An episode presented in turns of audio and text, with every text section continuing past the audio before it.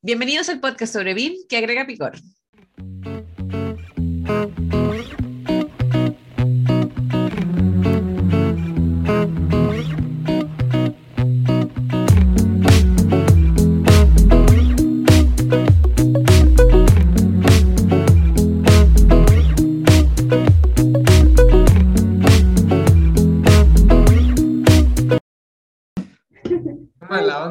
Así se burlan de mis brazos.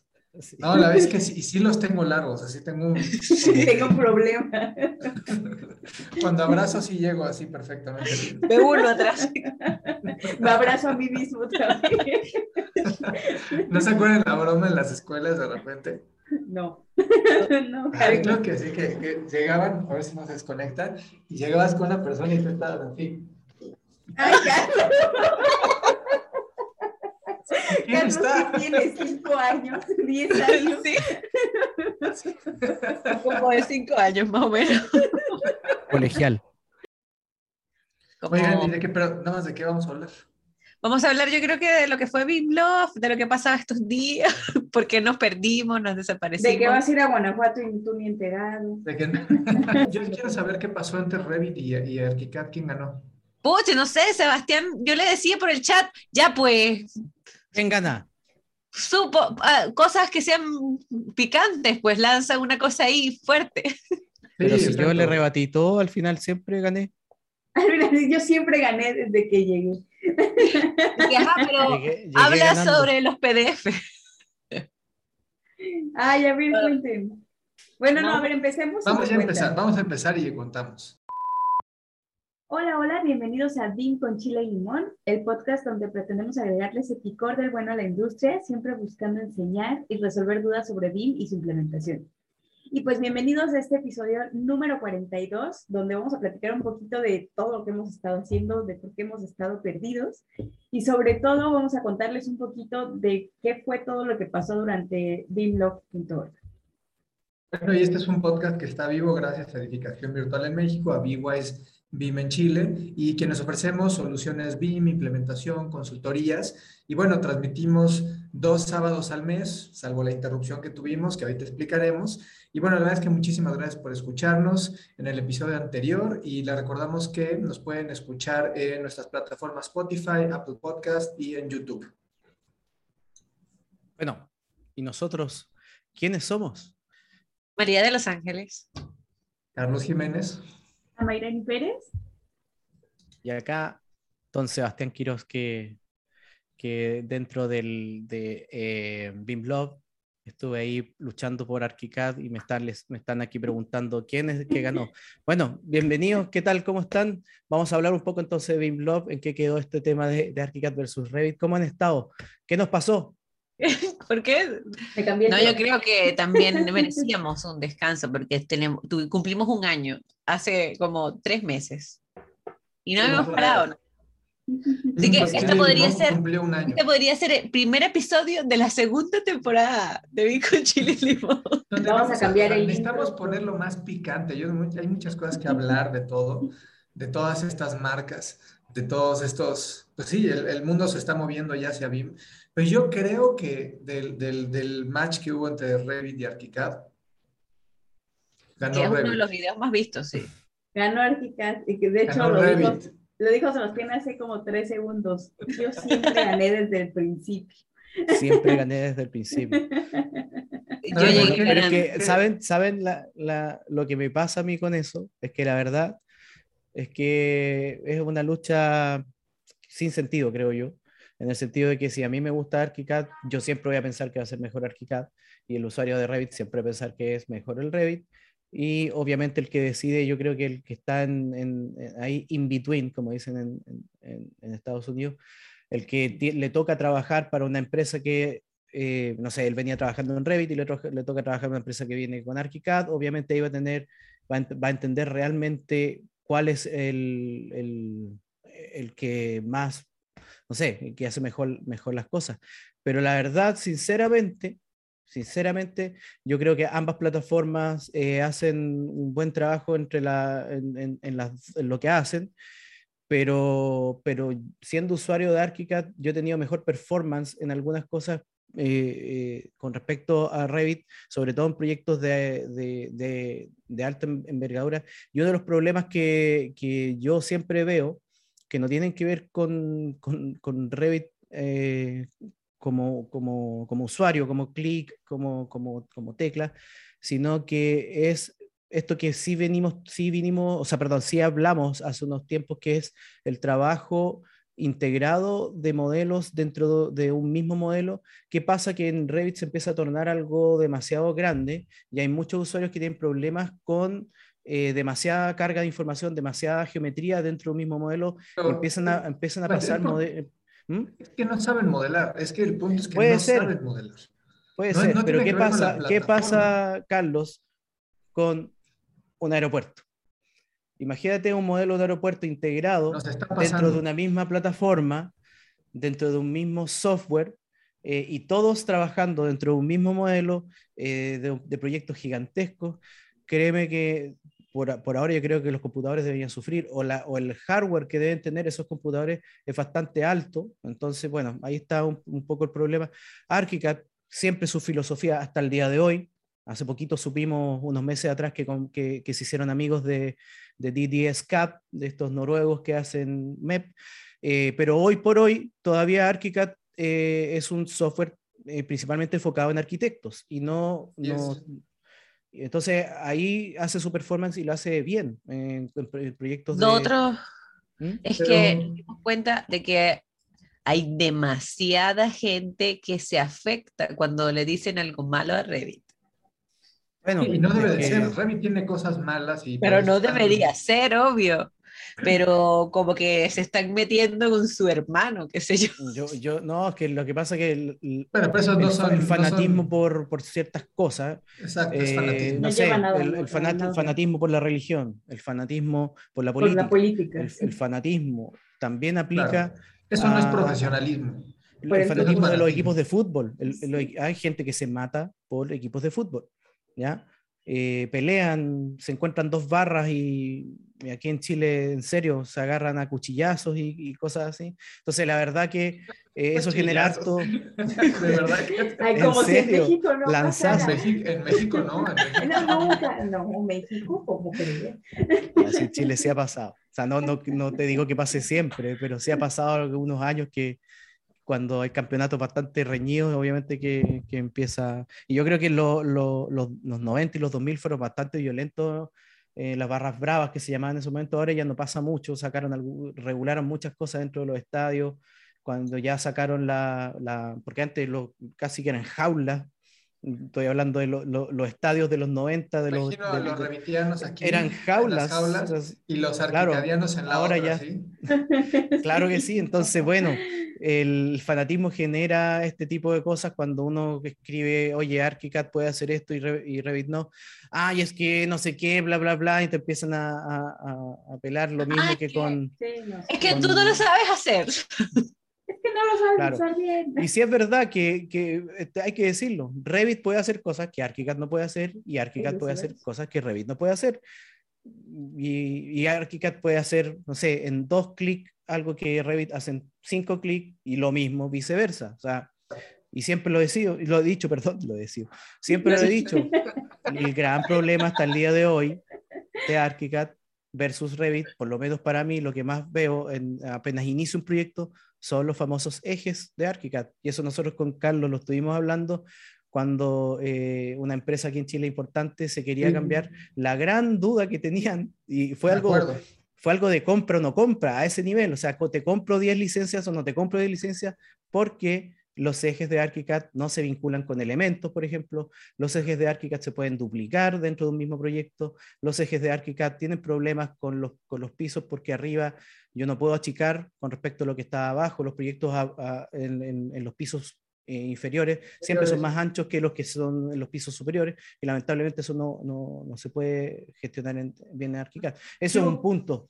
Eso es un punto. Dale. Yo creo que ahora va a haber una guerra, bueno, no, ya, ya lo está viendo, donde yo creo que Graphisoft está quedando atrás nuevamente, en el sentido de que vienen las collaboration clouds muy fuertes y, y, más dirigidas a la parte de construcción. Veo mis brazos y ya nada más con que me da No, y es algo que Pero, aquí Voy a hacerle así, como dinosaurio. Pero antes de que avances, dos cosas. Uno, retomando el tema de Arctica contra Revit, es sano reconocer que, que los softwares tienen sus ventajas y desventajas.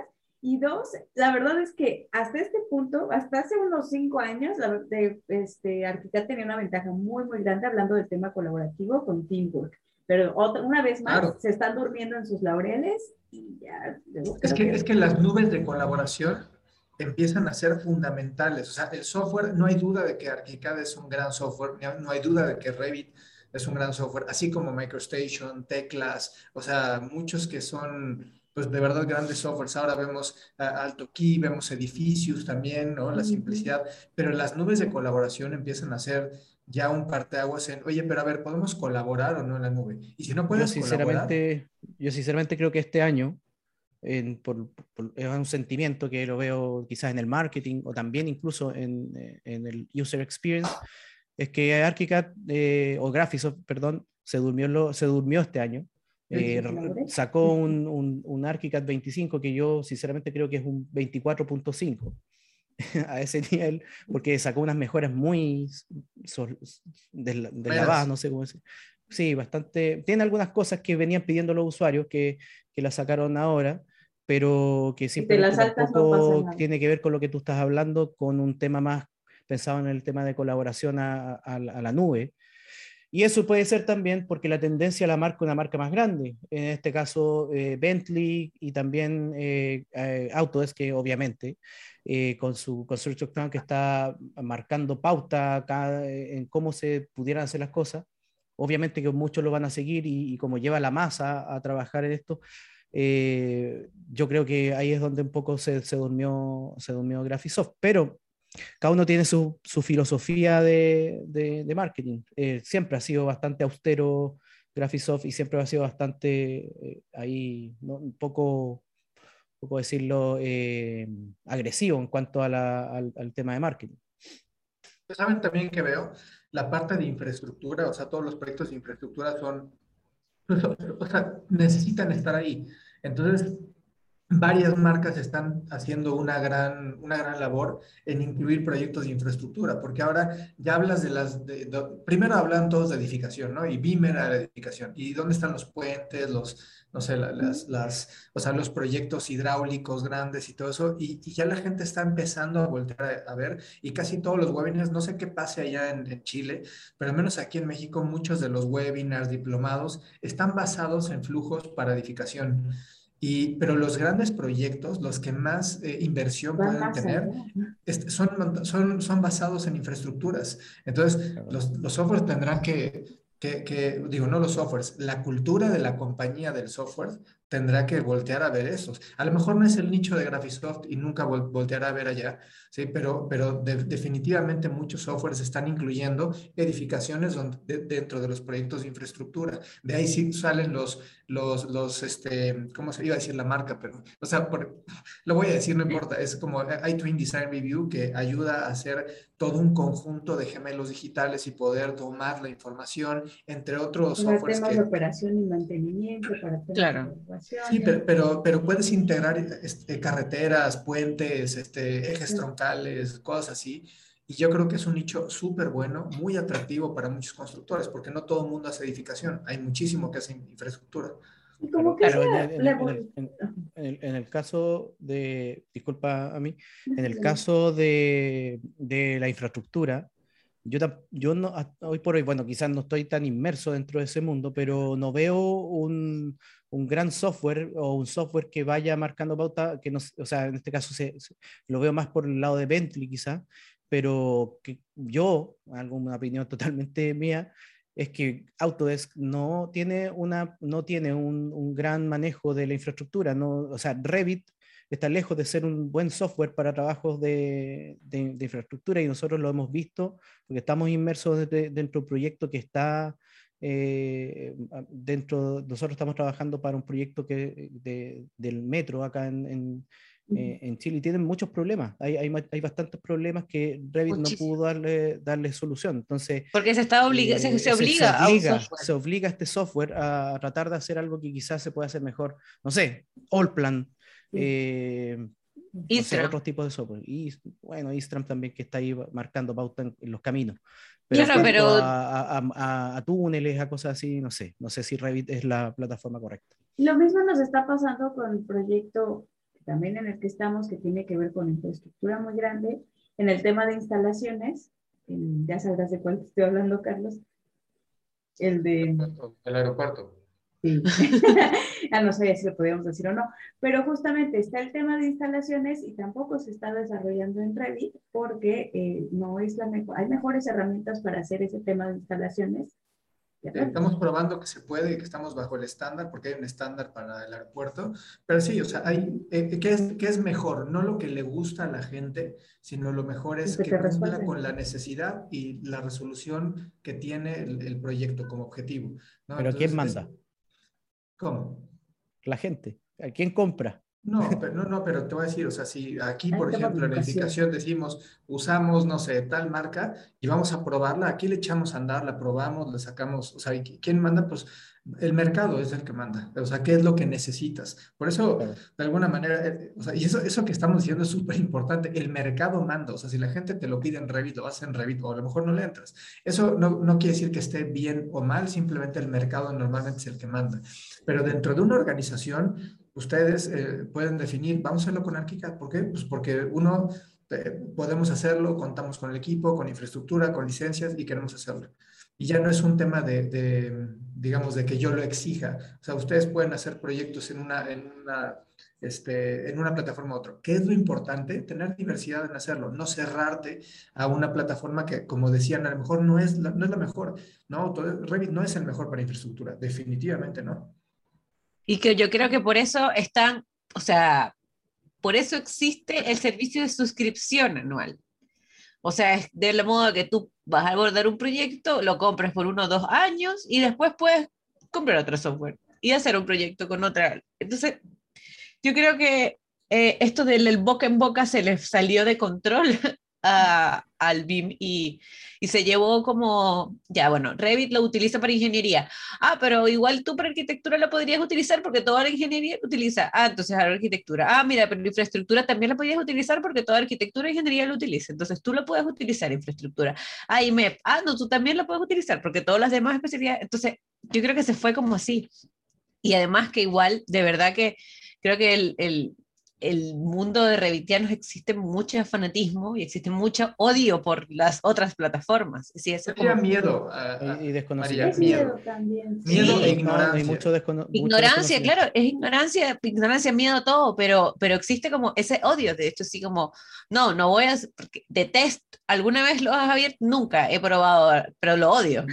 sí, sí, no, sí me ha tocado con gente así, pero sí eh, lo que está diciendo María Los Ángeles, yo estaba pensando recién, es que eso es una de las cosas que ojalá se vayan saliendo de, la industria, independiente de, de, que yo sea usuario de ArchiCAD, yo puedo, no sé, entender de que Revit puede hacer otras cosas y si alguien me dice, oye, estamos trabajando en Revit y yo no les voy a decir, oye, cambiemos a ArchiCAD porque ya eh, implican muchas cosas, o sea, implican demasiadas cosas el cambio de plataforma, el cambio de mentalidad, el cambio de hacer las cosas, entonces sí, que obviamente no viene desde la plana mayor el, el, sugerir cambiar un, un, tipo de software, obviamente yo como BIM manager no, no tengo por qué obligarlo a hacer. Y eso lo estamos conversando también con, con mi gran amigo que estuvo con nosotros, Gabriel Conejera, que él habla mucho de, Revit, pero él tiene una visión muy open sobre, sobre esto. De hecho, hace poquito, el martes pasado, estuvo comentando sobre OpenBeam dentro de, de, la, de BIM Forum acá en Chile. Em, claro, él, él, dice, o sea, tú no puedes tener ser BIM Manager y eh, y aplicar tu fanatismo a, tu, a, todo. Eso, eso está totalmente inviable.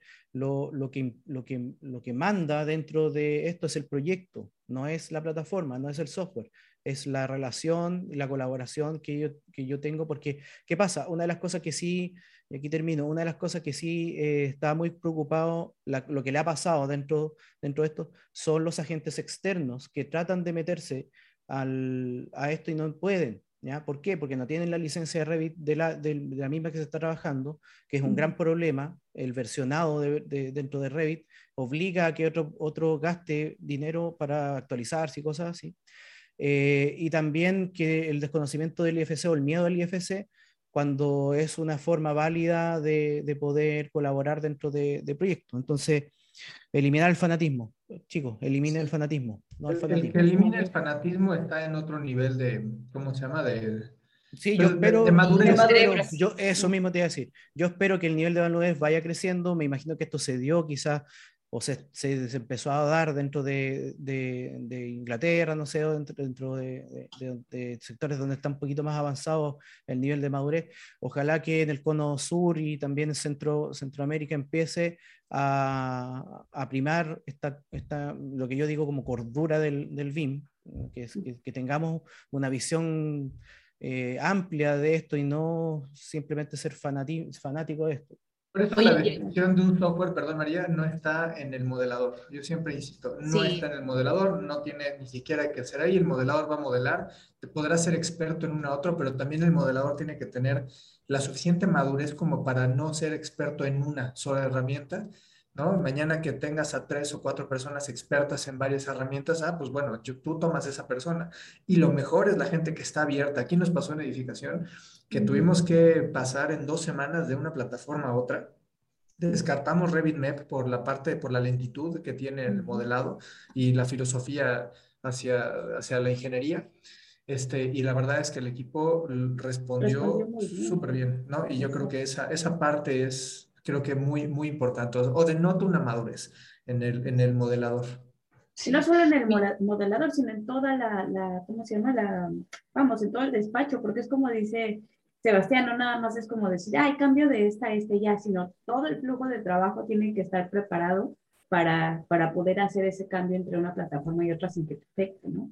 Yo creo que, yo creo que el, eh, eh, el cambio de un software a otro en serio, podría tardar dentro de mínimo, mínimo ocho meses. O sea, mínimo, si no estás listo. no, no, pero, pero yo creo, Sebastián, yo no creo, yo no coincido. Yo creo que puedes cambiar. Si ya tienes la forma o la mentalidad BIM, o sea, que es como construir, modelar como se construye y no, no otra cosa, creo que te tomará menos tiempo adaptarte de un sistema a otro. Tendrás. No, claro, obviamente depende de. Depende, de, de, depende del implementador también, depende del, del gestor. Equipo, que... no, no, sí, depende de muchas cosas, pero yo te hablo de de alguien que está ahí nomás, no, no, un equipo que es bastante básico. Que no está acostumbrado le, a... Les va a costar mucho. Ah, o sea, bueno, claro. hay, hay, muy poca gente que modela, modela o entiende realmente lo, lo, que significa modelar eh, estandarizadamente, estructuradamente.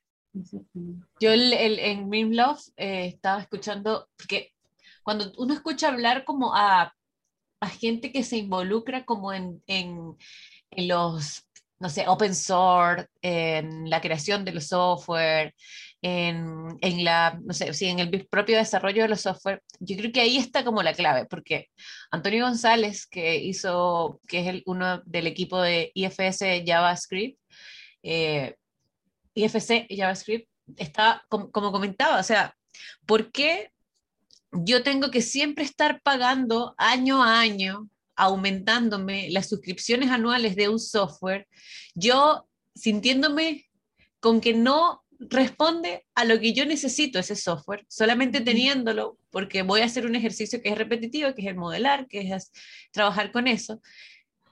Yo, yo teniendo la posibilidad de crear una plataforma que sea gratuita y que se adapte a lo que yo necesito hacerlo. Y yo creo que el pensar eso en un momento es como ese punto donde uno dice, mira, el software es simplemente una herramienta, el software es el sartén para la cocina. ¿Sabéis, Ángeles, cuál es, el, cuál es el gran problema aún?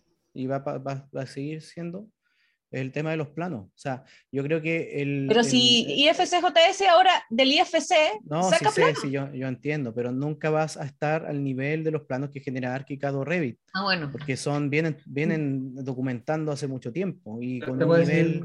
Con no, un no, nivel sí, de precisión bastante alto. Entonces, pero... yo sé que, disculpa, yo sé que podemos sacar planos de IFC, pero... ¿Y para qué queremos planos?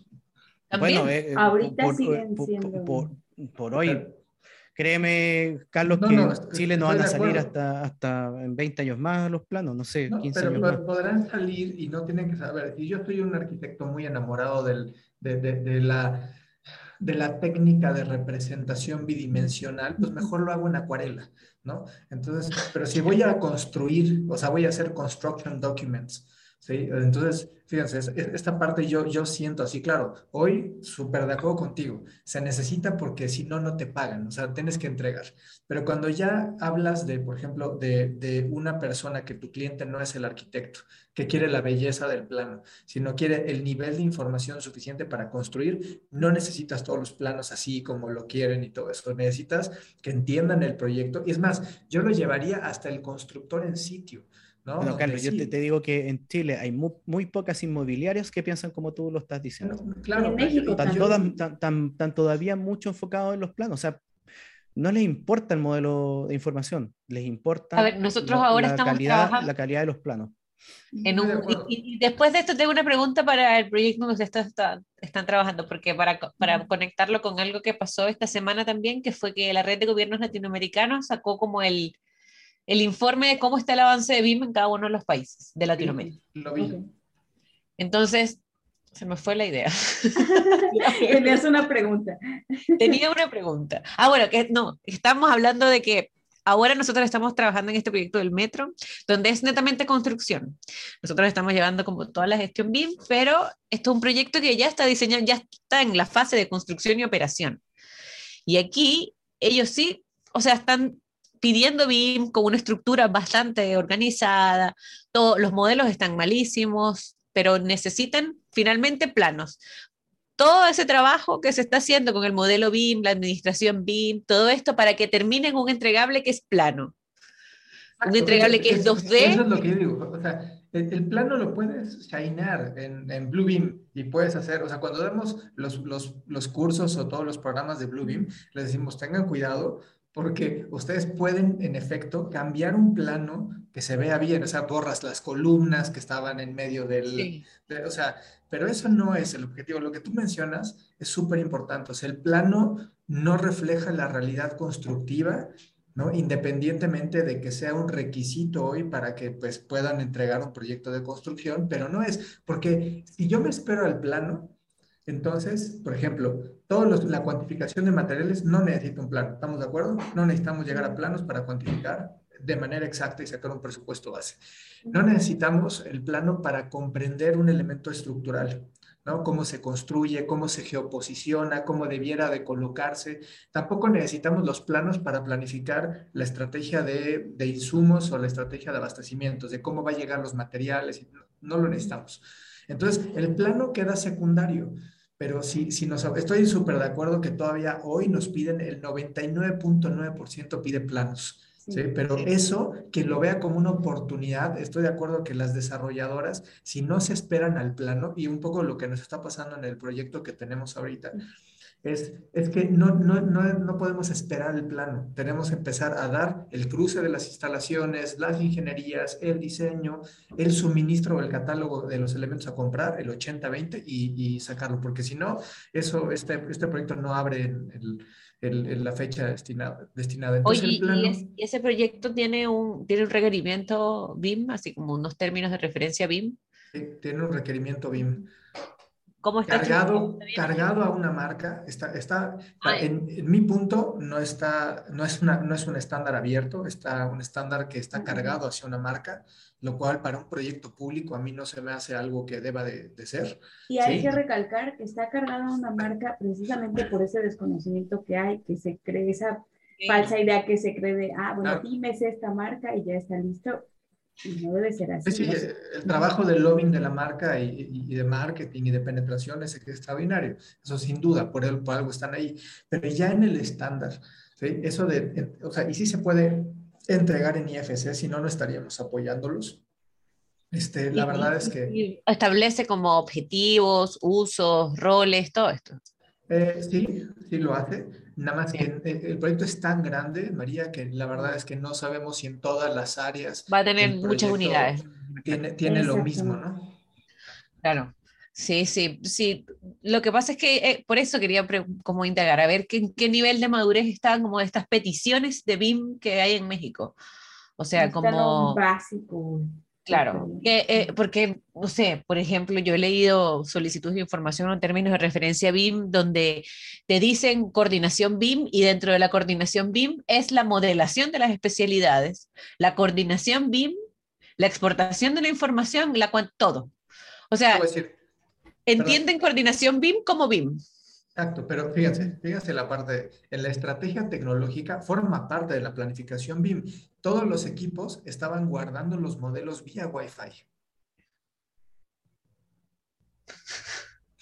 ¿Sí? ¿Por qué? Y claro que es lento, es lentísimo. O sea, imagínate transmitir los modelos vía Wi-Fi este, en vez de un cable que esté conectado a una central ¿no? O sea, si, no tienen la nube de colaboración, que en este caso no la tienen, entonces estaban guardando todo hacia un servidor este, centralizado con todos los riesgos de perder la información, pero vía Wi-Fi. Entonces no puedes hacer, a menos que estés eh, de manera remota, bueno, pues no tienes de otra más que hacer eso.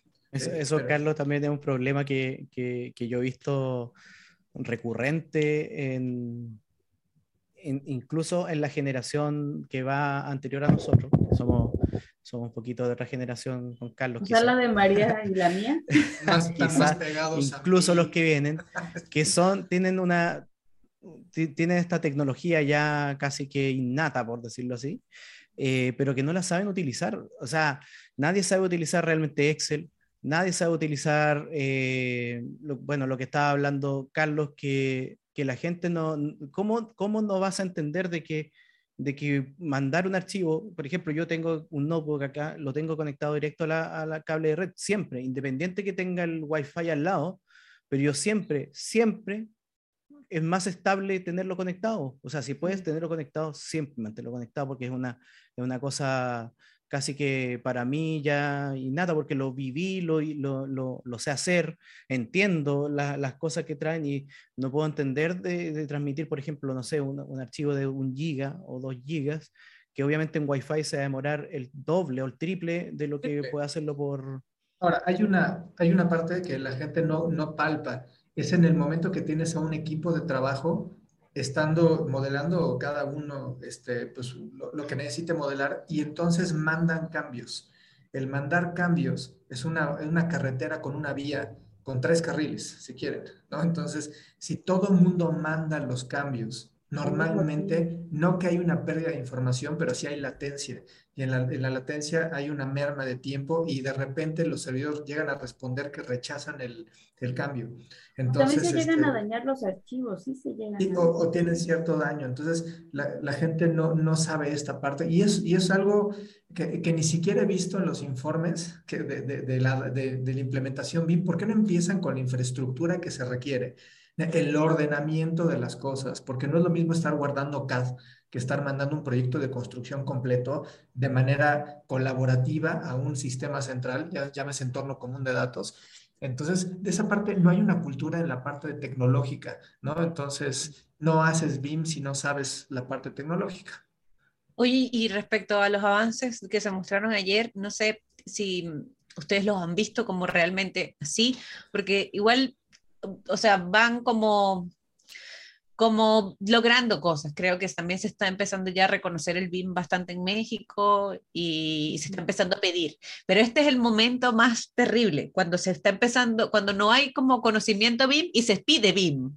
Exactamente, exacto, es así como súbete a la bicicleta, nunca una bicicleta, no, tú súbete porque ya todo el mundo lo está requiriendo. Y, así, literal, está así. como tienen que hacer BIM, no sé ni por qué ni para qué, solo sé que tienen que hacer BIM. Y hagan. Y, lo mejor de todo, porque nos ha pasado, es que exigen, dicen, no, no, es que nos dijeron que tiene que ser así. Oye, pero, ¿por, qué? Exacto, ¿por qué es así? No, no sé. ¿no? Entonces, los, BIM managers. ¿Qué son? No, y lo peor de todo es que te piden el BIM. Te, lo piden como si fuera un algo, un, Claro. mándame, el, mándame el BIM. Entrégame el BIM. Mándamelo en formato BIM, por favor. Mándamelo en formato eso, BIM. No lo, eso no lo he escuchado yo. Yo sí. Es en formato BIM, por favor. ¿Y tú en qué formato es? ¿En qué formato lo necesitan? No en formato BIM. Ayer, ayer le estaba dando una clase de como de solicitud de información y de términos de referencia a una institución pública. aproveché de como decir tan, o sea, ustedes tienen que conocer el estándar, tienen que conocer los las parámetros, tienen que conocer la información para saber qué van a pedir, porque hay un mundo de información ilimitada que ustedes pueden pedir pero tienen que pedirla con una relación a, no sé, por ejemplo, si yo estoy pidiendo este uso de coordinación, yo no voy a pedir información para la operación. Tienen que ser congruentes, tienen que conectarse. ¿Por qué? Porque precisamente eso se necesita en las instituciones que, que, son mandantes. Entender qué es lo que están pidiendo, porque si no, yo no voy a saber qué te voy a entregar. Y te puedo entregar más información de la que me están pidiendo, información que yo voy a perder tiempo, información que tú vas a perder espacio dentro del servidor, información que no van a necesitar, información que está de más, información basura, pérdida de tiempo, filosofía Lean, mal. Entonces eso es como súper importante, creo yo.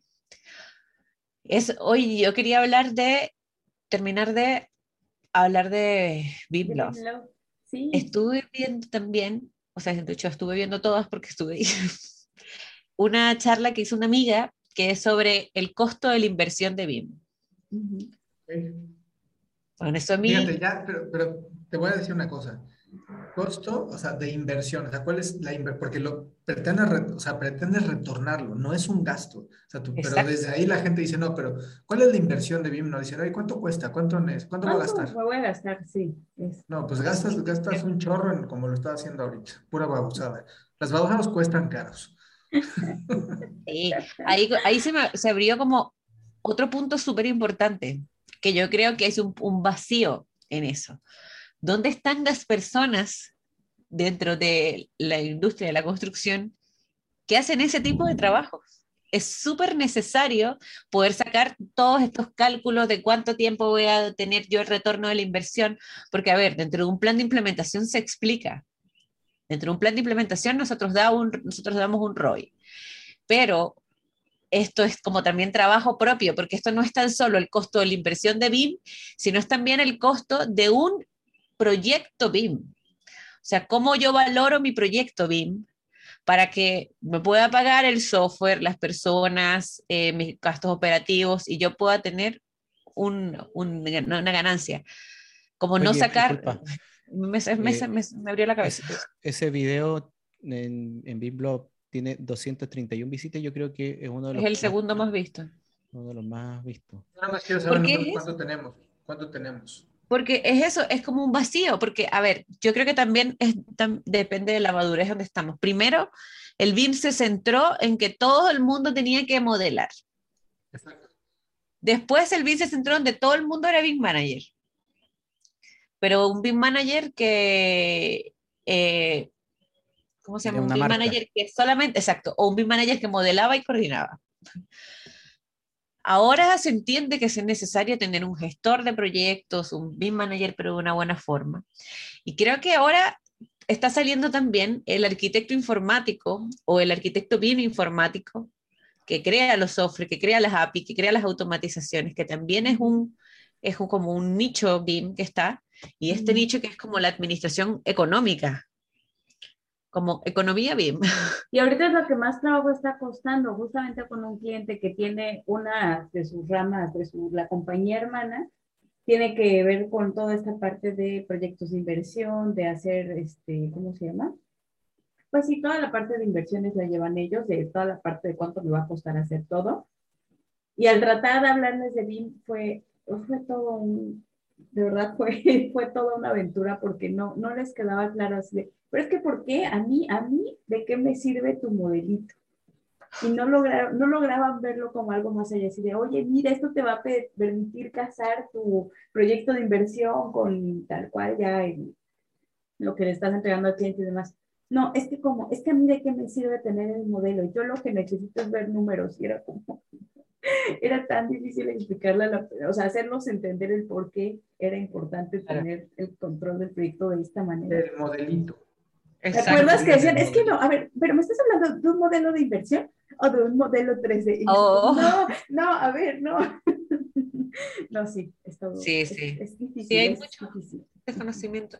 Igual también se habló mucho de, de, lo que nosotros estamos trabajando ahora, de BIM en construcción. Eh, igual esto, yo creo que para poder implementar BIM en construcción tiene que estar la dirección de la constructora involucrada o personas Claro. muy de la constructora involucrada. Creo que es muy difícil hacer una implementación BIM en una construcción, porque nosotros somos siempre consultores externos. Sí. Que yo lo que creo, que bueno, me imagino, estoy como pensando, que los contratistas de la obra no van, esta gente viene para acá a cambiarnos qué, por qué. No, Esto- no esta como algo valioso, así de, ah, No. bueno, pero ahí vienen los de los modelitos. Exacto, sí, sí. En cambio, si esto se hace directamente dentro de la constructora, donde las mismas personas que están llevando la construcción están implementando BIM, puede tener un impacto, porque ahí ya tienes que hacerlo. Y ahí en un momen- hay un momento donde los contratistas se dan cuenta que realmente hacer un Last Planner System, oye, me ayuda muchísimo llevar un Last Planner en la obra. Y en un momento yo estuve hablando con, con un expositor sobre eso él me decía, no, si los mismos contratistas, ellos hacían su propio, o sea, en un momento implementamos hasta que ellos mismos llevaban su last planner, actualizaban su cosa y se empezaron a, a ver, mira, qué bueno es este flujo. Y ahí están con- trabajando con Vincolab, están trabajando con, eh, no me acuerdo con qué software de extracción de información eh, de presupuestos en Vincolab, están haciendo Smart Views por fases, o sea, tienen como Smart Views por día, así como, ay, Smart View día hoy, ah, esto es lo que yo tengo que hacer hoy, esto es lo que tengo que revisar, estos son la- los materiales que voy a utilizar así. hoy y tengo la administración de hoy. Amamos BIM Collab. No, no es cierto, pero sí. Pero Son sí. La verdad es que, pero fíjate, lo que mencionas tú, María, es, o sea, la gente, o sea, ¿a quién me encantaría tener de cliente? O sea, de hecho, nuestros clientes actuales, solamente uno realmente es, es, es arquitecto. O sea, es arquitecto diseñador, arquitecto, o sea, son arquitectos ingenieros, pero lo que le- se dedican es a la construcción. Entonces, ese es un, un gran cliente, la verdad, porque sabe, no le, o sea, claro que le va a interesar la parte de los planos, pero le interesa aplicarlo a la construcción y poderse ahorrar dinero o poderse tener una, una mayor calidad o llegar a un, a un modelo financiero que, que, que estaban o, o que lo exigen, ¿no? Entonces, eh, fíjense, eh, con un, con un muy buen cliente que tenemos en, en, en la ciudad de, de León, eh, no en Ciudad de México, eh, es, es, el constructor quien, quien orquesta el modelo, ¿sí? O sea, él le sirve el modelo y empieza, y, y, algo que me gustó muchísimo es, yo me encargo que todas las incidencias queden resueltas por parte de las instalaciones, ¿sí? ¿Por qué? Porque estamos, estamos batiéndonos a duelo ahorita en un modelo digital y no en la construcción. Entonces se entiende de entrada la, la parte de, ¿cómo se llama? De, del, de, del uso del modelo. No es para los planitos, ¿no? Realmente es para un proceso de de, de, pues de calidad en la construcción. Wow, va bien. Entonces. Bueno, es, el, es el tipo de, de, de, gente que queremos aspirar a, a formar, a, porque es. la gente entienda, el, porque mm. obviamente estamos nosotros, que por, por, lo general somos consultores y apoyamos estos procesos, por lo, pero por lo general hay mucha gente que no nos entiende, ya mm. no, no entiende los, cómo son los procesos metodológicos de BIM, eh, pero yo creo que lo que tú dices, eh, y, me, yo también lo he visto dentro de Chile, ya hay muchos eh, de alto mando ¿ya?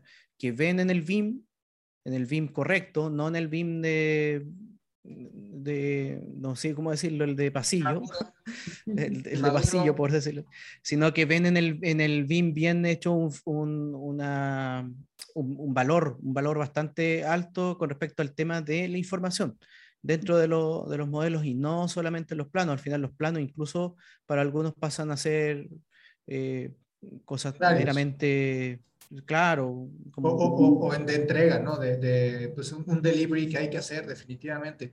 Pero claro. si tú pones, a ver, chicos, eh, si fueran a poner por orden las actividades que se tienen que hacer de BIM desde que recibes la información hasta que entregas el plano, ¿cómo sería más o menos? Y claro, con un proceso de coordinación, cuantificación, ¿cómo lo pondrían? ¿Cómo lo estructurarían? Control de calidad primero.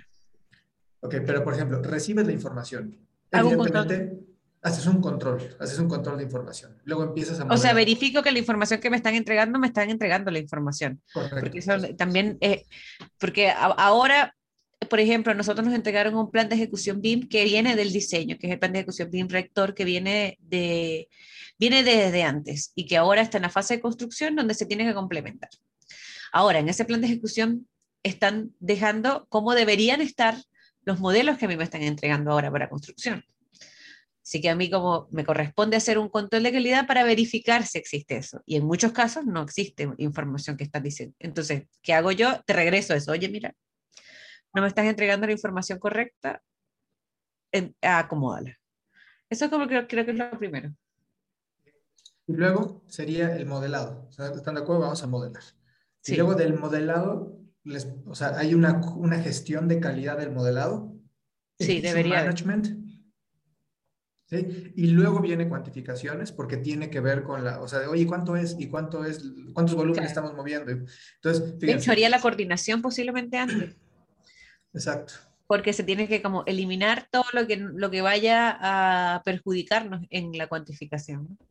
Claro, y totalmente. O sea, aquí no hay dobles columnas o dobles losas, nada de copiar y pegar cosas. O sea, eso es, esa, esa, ese vicio del, del cadista, del que dibuja todavía en CAD, perjudica mucho el tema del modelado.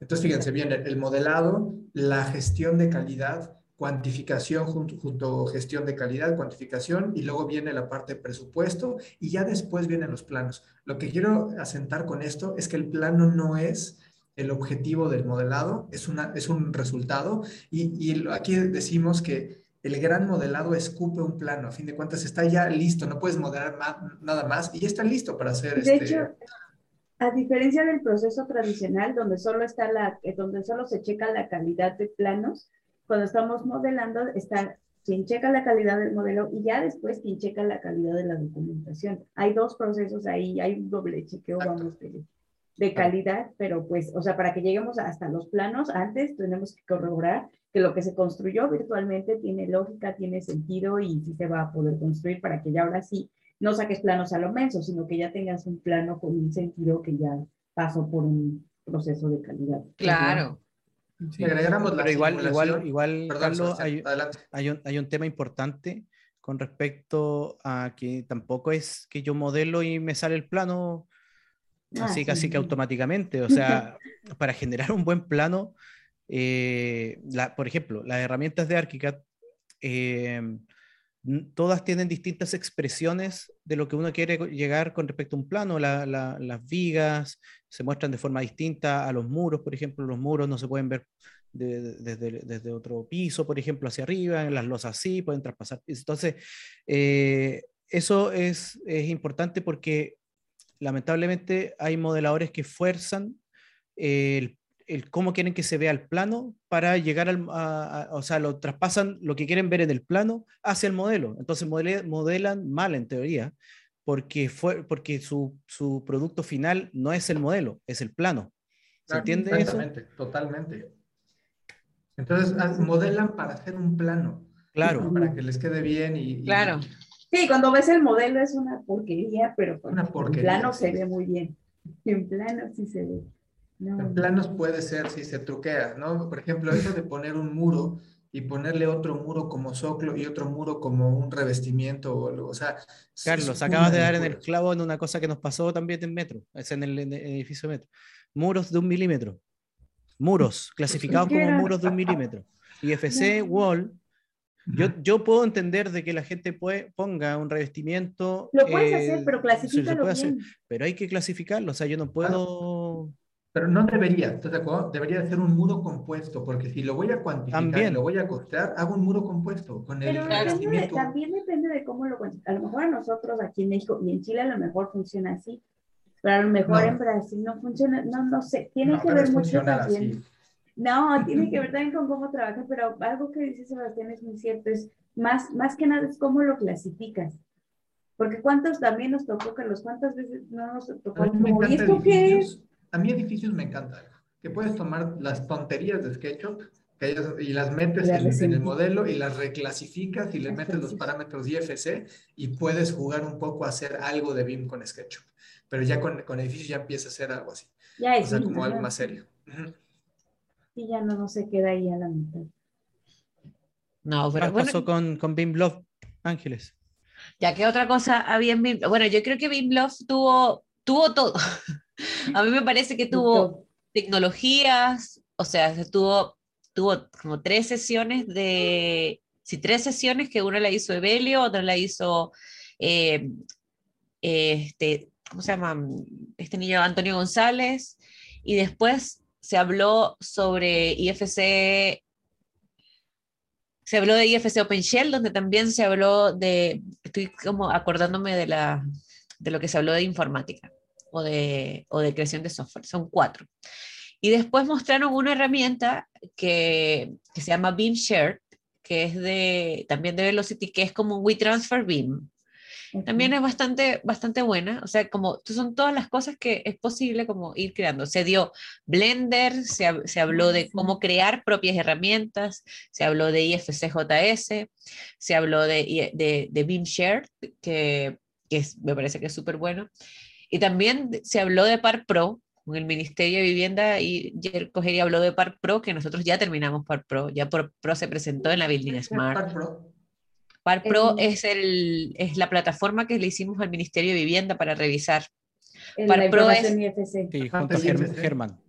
Sí, Par Pro es plataforma automatizada de reglas y no sé, para proyectos. Que te extraía un Excel, que te traía un Excel que te decía que este, te mandaba las propiedades y que tenía el modelo, ¿no? Que si cumpliera con.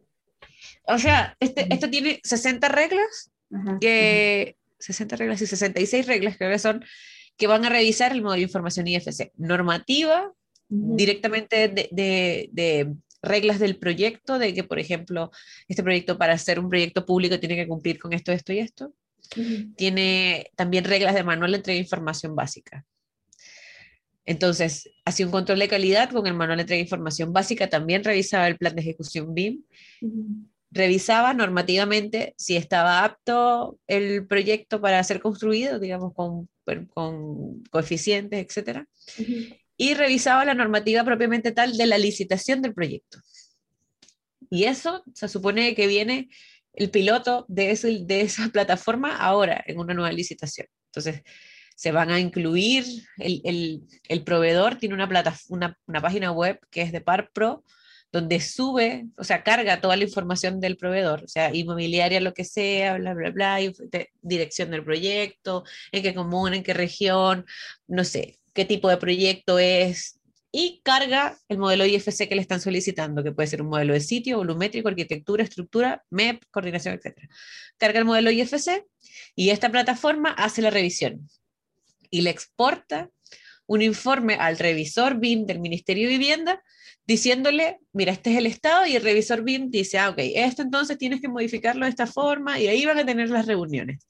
O sea, podría agilizar, o sea, va a agilizar muchísimo la revisión de los proyectos, porque llegan, o sea, por lo menos 1.500 postulaciones de estos proyectos, y ParPro las podría revisar todas al mismo tiempo. Eso es ParPro, y ParPro es como el piloto de lo que va a hacer todo en mi línea. Eso podría, me encantaría poderlo mostrar al, al gobierno en México, no sé si se pueda o no se Bueno, todavía, todavía está como, yo creo que después de que salga la licitación donde se prueba para Pro, podemos mostrarlo como dentro de, eh, de cómo se utiliza. Que igual, o sea, los, por ejemplo, los, los, los, revisores podrían crear más reglas, o sea, ellos mismos. Podrían decir, ya bueno, convertir esto en Solibri, no sé qué sea. No, no está casado, o sea, lo más importante, no está casado una marca, ¿no? Y es open source. No, es, es open source. Open source. Sí. No es para modeladores, ¿eh? los modeladores que están, no es modelador.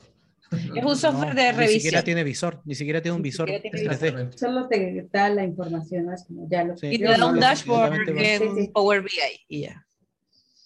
Es netamente basado en, en la estructura de información de IFC. Claro. Y ahora estamos haciendo lo mismo, pero para Solibri. Haciendo Ah, esas mira. reglas, pero para Solibri. Entonces, igual es bastante bueno porque Solibri también tiene muchas reglas que están listas, pero la diferencia es que Solibri cuesta 6 mil dólares y el open source no cuesta nada. Solo la, la construcción. Sí, exacto. Claro. Solo, y puedes, y puedes- imagínate tener que, no sé, implementar Solibri en el Ministerio de Vivienda, que son, no sé, cuántos ministerios de vivienda por región, cuántas personas, todos son revisores, entonces, no sé, 600 licencias como mínimo. Mucho dinero. En cambio, si hacen una plataforma que es open source, que fue, esa fue la estrategia que utilizaron ahora, ya hay una inversión de el hacer la plataforma, pero después yo esta plataforma la puedo multiplicar por todas las veces que yo quiera, porque es propia. Buenísimo. Ay, Excelente, me encantaría de verdad mostrarlo a, pues al gobierno aquí, que creo que debe ser el siguiente paso, el poder, o sea, si se van a, a- a basar en planos, vamos a romper mucho la filosofía de BIM, pero si se van a basar en, en datos e información para poder hacer su validación físico-financiera de un proyecto, pues yo creo que sería mucho menos tortuoso, ¿no? Y por lo que escuché ayer también dentro de la red de gobiernos latinoamericanos, parece que Plan BIM Perú también está eh, pensando en hacer eso. También la misma estrategia que hicieron aquí con ParPro. Porque yo creo que económicamente es la mejor opción para las instituciones públicas que tienen que ser revisoras. No, y también es para poner en cintura esto, ¿no? De no monopolizar, lo que hemos dicho, no monopolizar toda una sola herramienta, sino fomentar que usa la que quieras, siempre y cuando cumplas con los, eh, con los alcances y requisitos del proyecto. ¿Por, por qué van a especificar alguna marca para esto? O sea, es, es- es lo más absurdo. O sea, no podría ser. O sea, todavía en México está haciendo tristemente, sí, pero, pero no, no pueden especificar una marca. O sea, es contra la ley, pues. Sí. Claro.